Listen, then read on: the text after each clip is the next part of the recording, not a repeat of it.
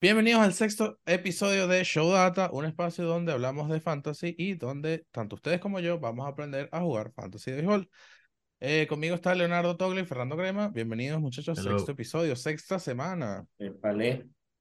Ah, bueno, Bueno, primera semana rápido. del fantasy. Bueno, es ciertamente ya oficialmente Finalmente. acabó la primera semana.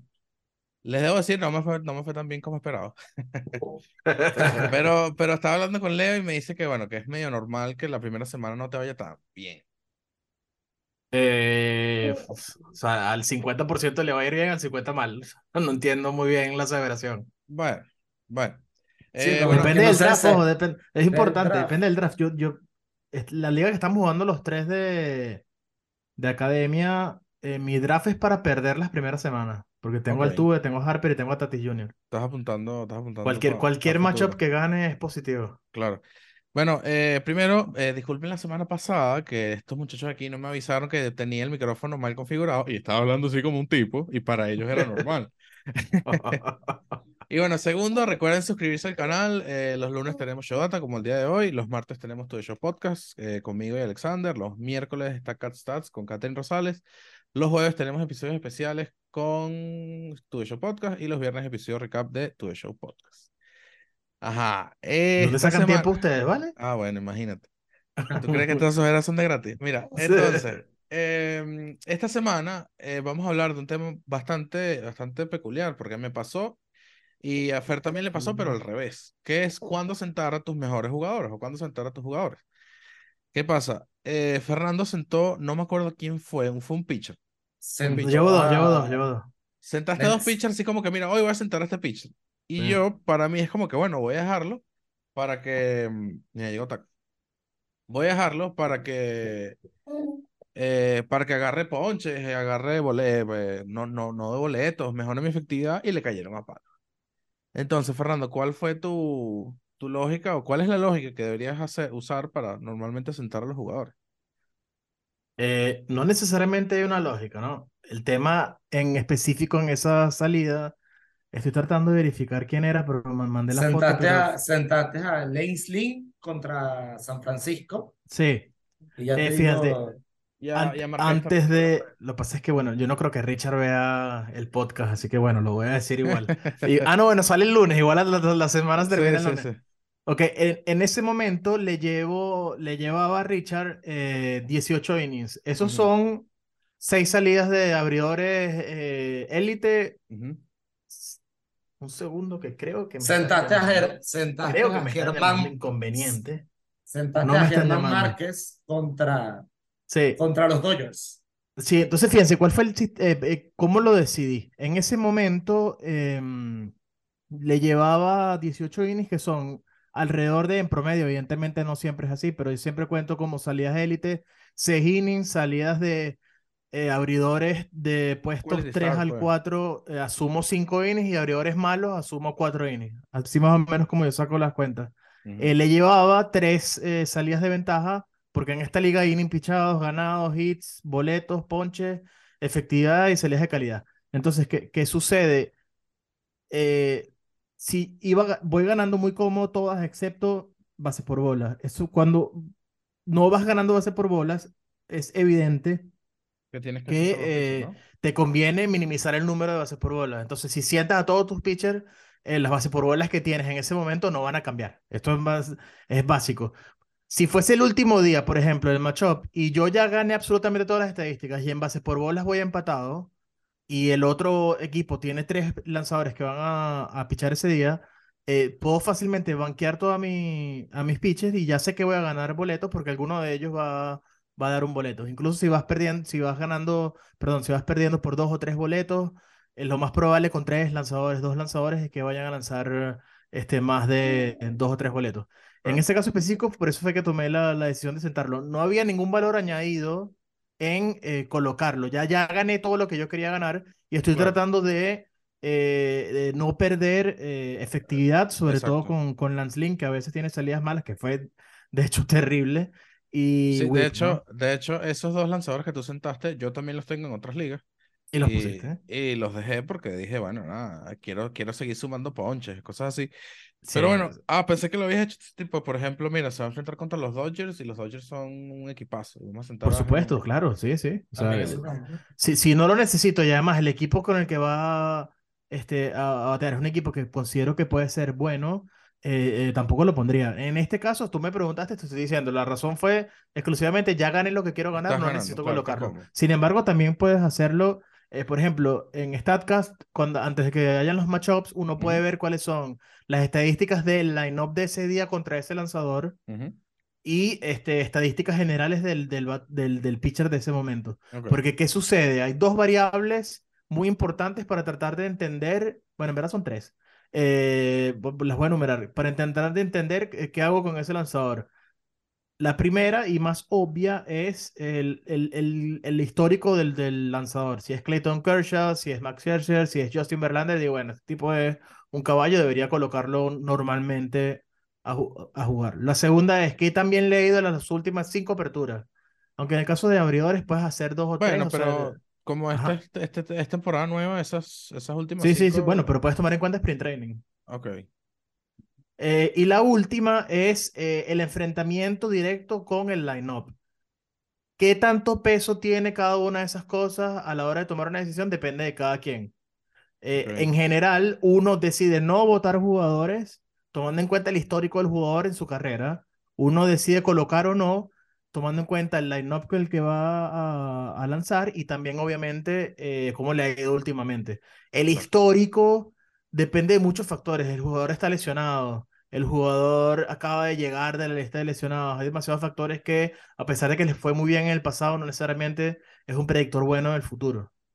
Bueno, qué es opina Leo. sí, eh, justamente Leo me hizo un comentario porque también esa misma semana yo senté tanto a Lindor como a Pete Alonso porque no, no estaban bateando, no estaban bateando mucho. Ahí, Ah, terrible. Uy, ¿Dónde está, dónde está eso mi fue- aplicación? Ya eso fue un tema de, que de ten- tengo conversación. preparado esto para este tipo de momentos. Un segundo.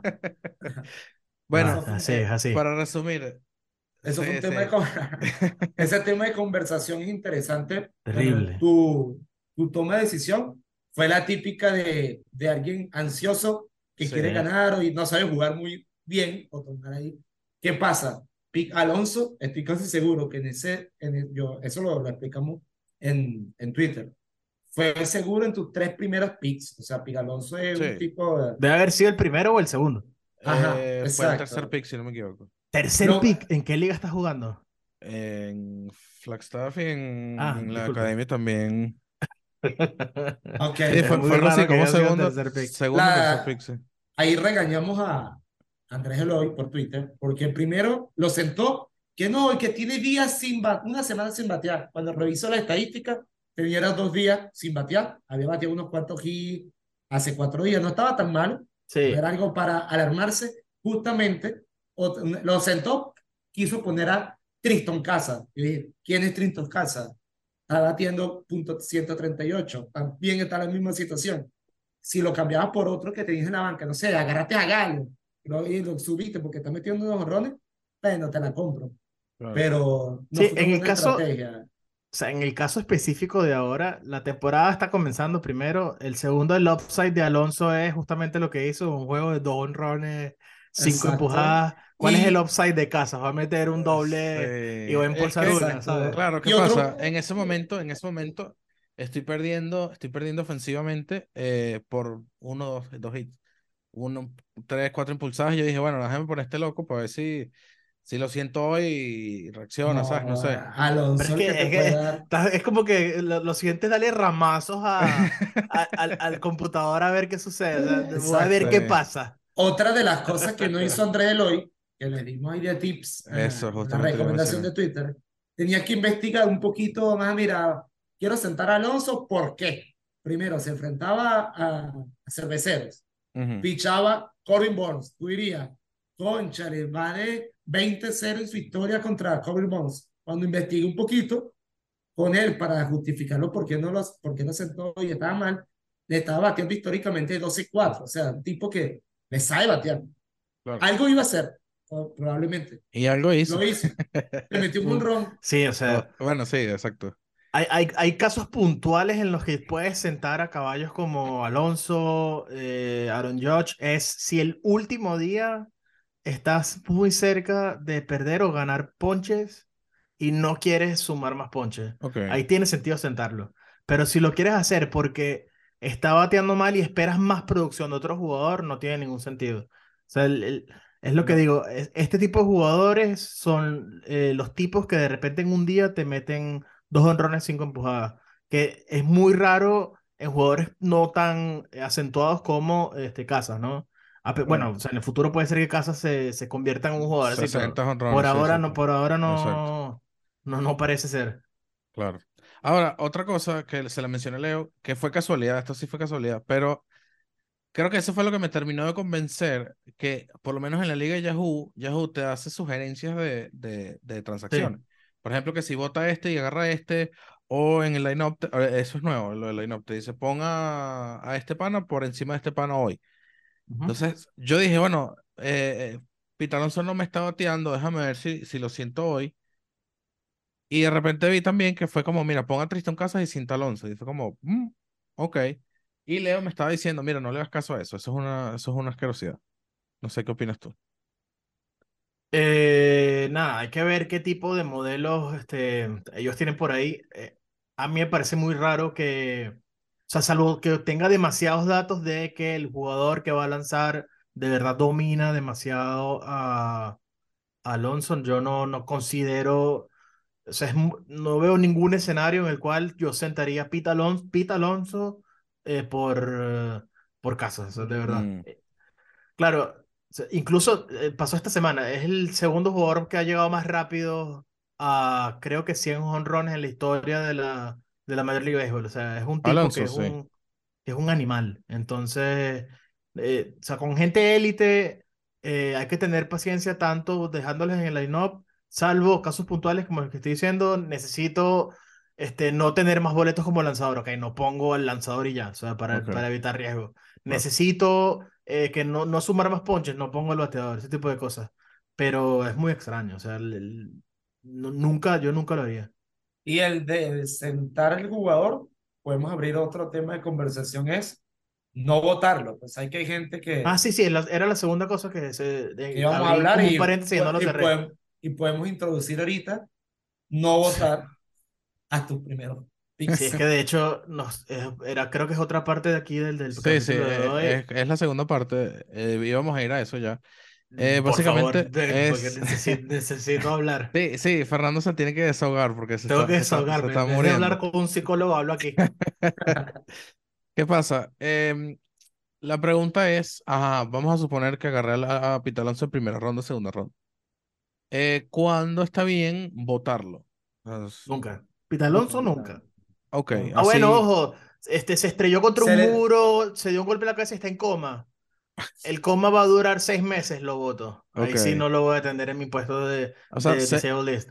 ok, y No si, operan, y si lo mandan, ajá, exacto, si lo mandan a la, la lista 60 días de lesionado, lo de, me lo quedo. ¿no? O sea, si regresa en menos de cinco meses, nunca voto a nadie. Yo, nunca. Ujú. Claro, ojo, depende del número de slots de, Claro. de Disable List, cuánto queda de la temporada, por ejemplo. Si es un golpe en la muñeca que va a regresar en un mes y en ese mes empiezan los playoffs.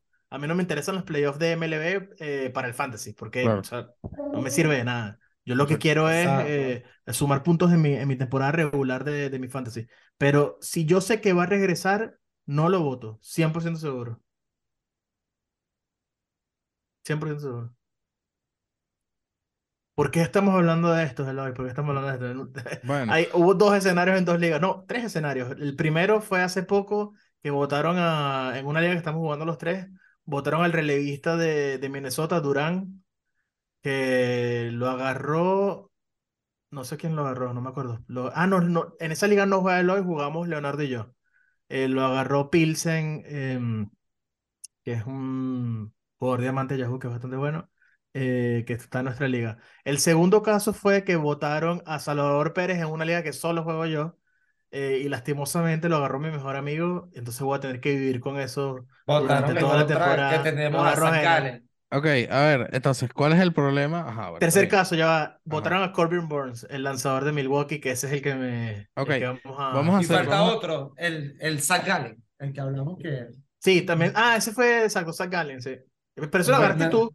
Sí, Sí, Va- va- vamos a hacer un, un pequeño paréntesis aquí, porque, bueno, fuera del juego, o sea, fuera del fantasy, Sí. eh, hay que, hay que estar claro que Corbin Burns esta temporada no le está yendo bien, por lo menos en sus dos Claro, primeras pero o salidas. sea, no, no le está viendo bien. Ok, ¿cuántas salidas van? Dos. Sí, sí, dos, X, no importa. Entonces, no Pero me importa. acuérdate, acuérdate que hay gente alarmista. Hay No gente importa, alarmista o que ya eh, se ponchó una vez, bota ese, bota ese pan. No tiene sentido. O sea, está bien que sea, por ejemplo, yo voté a Seth Manaea y lo van a colocar ahora de abridor. Se lo pusieron de relevista largo en un juego y tomé la decisión de votarlo porque pensé que era una decisión que San Francisco iba a tomar siempre. Al parecer va a ser abridor. Perdí a Manaea. Pero ¿quién es Manaea? Es un, es un pitcher eh, slot 4 o 5. O sea, no estoy perdiendo mucho con respecto a lo que gané esa semana agarrando otro pitcher. ¿Me sigue? Pero a Corbin Burns, el, el as de Milwaukee, que ahorita va a ser agente libre, le van a dar como 400 millones. No tiene ningún sentido votarlo. Así lance mal 10 veces. O sea. Igual lo tengo para el juego 11, lo pongo, lo pongo seguro. Claro. Ajá, Leo, Leo había dicho algo que, bueno, quizás no, no somos psicólogos ni nada deportivos, pero eh, que estaba mencionando que capaz lo está haciendo a propósito. no a propósito, puede ser a propósito, puede ser que no está tan motivado. ¿Sabes que cuando pierden el arbitraje, el primer, o sea, ellos, el jugador pierde el arbitraje, lo gana el equipo, o sea, les paga menos. Simplemente el jugador siente que, oh, mira, me Que defraudaron, no me quieren pagar lo que sí. yo valgo. Despreciado. Entonces, sí, Sí, de- suena... De hecho, no, no tiene nada que ver con el podcast, pero la primera decisión es cómo él, la primera cosa que habría que hablar es cómo él pierde el arbitraje. O sea, los que, los que votan en ese sistema los tienen que votar a todos. Pero bueno, este, es absurdo que haya perdido el arbitraje. Yo no creo que, que ese sea el caso, sobre todo porque ahora va a ser agente libre. Es, contraproducente para él que le vaya mal porque disminuye la cantidad de dinero que va a recibir Claro. a final de año. Yo creo que puede ser, eh, se preparó mal eh, eh, en el sprint training, puede ser que sucede muchas veces, tiene una molestia y aún así intenta lanzar porque es un, ese tipo de molestia que lo dejan eh, lanzar, por ejemplo, este, ampollas en los dedos, siempre el- Claro. Terminan lanzando pero son fastidiosas o tiene inflamación en el hombro, bueno, en el hombro, hombro y codo es muy raro que lo dejen lanzar, pero sí pueden haber eh, piernas, sobre todo si tienen este, molestias en las piernas, lo dejan lanzar, pero eso que dice Leo me parece muy raro, o sea, me parece muy Sí, extraño bueno, que, que sea eh, cierto. Sí, bueno, exacto. Entonces, nada, volviendo al tema, eh, en uno de los fantasy, bueno, ya, ya eh, Fernando mencionó varios casos, pero en, el, en uno de los fantasy que estamos jugando, una persona votó a Corbin Burns, me imagino que, bueno, no estará tan pendiente ni, ni, ni, ni estará al tanto del calibre de jugador que tiene. Dijo, mira, le fue mal en dos salidas, lo voy a votar. Sí. ¿Qué pasa? Corbin Burns es, eh, generalmente es pick de primera, segunda, incluso hasta tercera ronda. Es raro ya que Eh, llegue a tercera ronda. Hoy, hoy, hoy en día, según todos los, los pools de fantasy que vi, era el mejor o segundo mejor lanzador con Gerrit Cole. O sea, Mm, porque son ese tipo de lanzadores que sabes que van a ponchar de 250 a 300 bateadores en el año. Están en equipos buenos que ganan mucho. Es decir, que en ligas que incluso tengan ganado es positivo. Dan salidas de calidad, son abridores de Opening Day. Es decir, van a tener muchas salidas. No tiene ningún sentido votarlo de verdad. Entonces, ¿cuál es el problema de votarlo? Ok, el problema de votarlo de- para mi salud o, o en general para la Liga dices. Eh, bueno, vamos a, vamos a comenzar por la liga y después terminamos con tu Ok, ok, no, Nacho, no, no. Eh, nada, en Yahoo eh, y también en ESPN lo hemos hablado, existen las listas que son los can't cut list, que es que no puedes votar a jugadores que estén dentro de esa, de esa lista. ¿Por qué? Porque so- eh, según los organizó, o sea, los que inventaron el juego, y yo también estoy de acuerdo, son jugadores que si alguien los vota y lo agarra otra persona, compromete la calidad del fantasy y disminuye la importancia del draft inicial. No tiene mucho sentido votar a alguno de esos. Normalmente son entre 20 y 25 jugadores. Y en ligas, sobre todo, eh, que son menos de dos equipos, eh, no se puede activar la opción del can't cut list y puedes votar, incluso puedes votar a los jugadores. Sin embargo, eh, sobre todo en nuestro caso, que fue lo que hablé con el comisionado de nuestra liga, al, al haber dinero de por medio, para mí la mejor solución era que eh, regresaran al jugador a su, a su equipo original, a. Corbin Burns. Porque si todos nos benefici- beneficiáramos en el sentido de que todo el mundo pudiese agarrarlo, que es evidente que no puede suceder, sucede nada más en el fantasy de la Liga Venezolana, que no, no me gusta mucho, me daría igual. Pero en este caso estás eh, beneficiando a una persona externa por el error de otra persona en, eh, y no me parece que es algo que sea competitivo. Claro. Quería agregar algo de, de lo que estamos hablando ahorita de Corbin Burns, que estaría pasando. Aquí conseguí una comparativa de, de, lo- de la velocidad de sus lanzamientos del 2022 con actualmente 2023.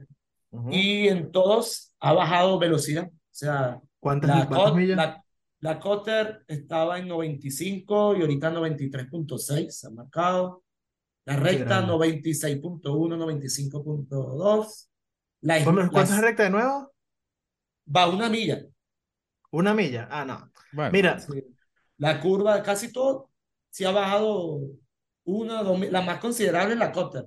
Y el, lanzamiento que él utilizaba mucho el año pasado, una milla no me dice mucho. dos Eh, millas ah, bajó en Cotter.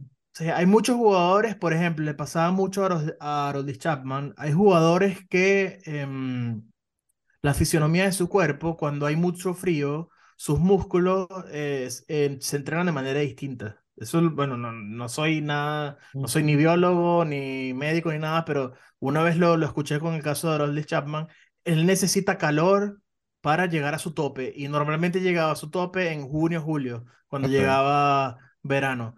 No, yo, ojo, no sé, estoy especulando, no sé si Corbin Burns es el caso de él, pero eh, una milla no me parece algo eh, este, desconcertante que diga, wow, eh, hay un error acá, o algo está pasando con él. Si fuesen tres, cuatro millas, yo diría, ok, puede ser que esté lesionado y no lo pondría a lanzar, pero jamás lo votaría, que es el tema de, de, lo que estamos hablando hoy. Cuando votar a este tipo de jugadores, nunca los votaría.